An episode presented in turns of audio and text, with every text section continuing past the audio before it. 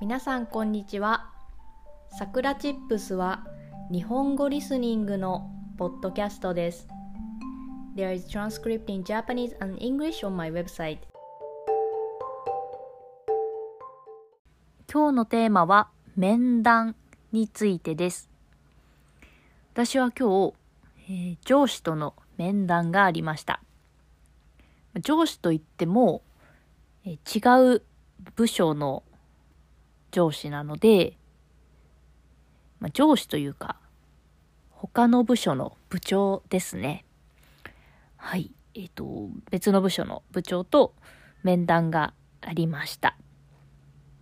で、これは、こう、いつもとは違う上司と話すことで、何か気づきを得てほしいという趣旨のもと、している面談です。まあ、面談といっても、主に雑談が多かったです。雑談をしながら、今後、どんな仕事をしたいかとか、どんな風に、えー、まあ、キャリアを見ているのか、ということについて話をしました。で、そこで、えっと、私の仕事について評価をされる機会がありました。で、私の会社は、まあ私の会社というか今、日本全体が女性活躍ということをテーマに取り組んでいます。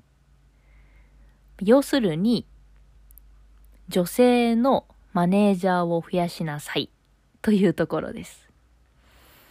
もちろん私の会社も、その女性のマネージャーを増やすために、いろいろ頑張っているようです。なので女性というだけで今は少し注目されている状況が日本にはあります。まあ、それがいいのか悪いのかはわからないんですけれどもまあこうやって最初は無理にでも女性をマネージャーにしなければどこかで何か変えなければこの先もずっと同じことになるのかなと思いました。まあ、面談すると緊張はしますがいろいろと教えてもらっていろんなことを学んだ時間になりました。皆さんも会社とか大学で面談がありますか？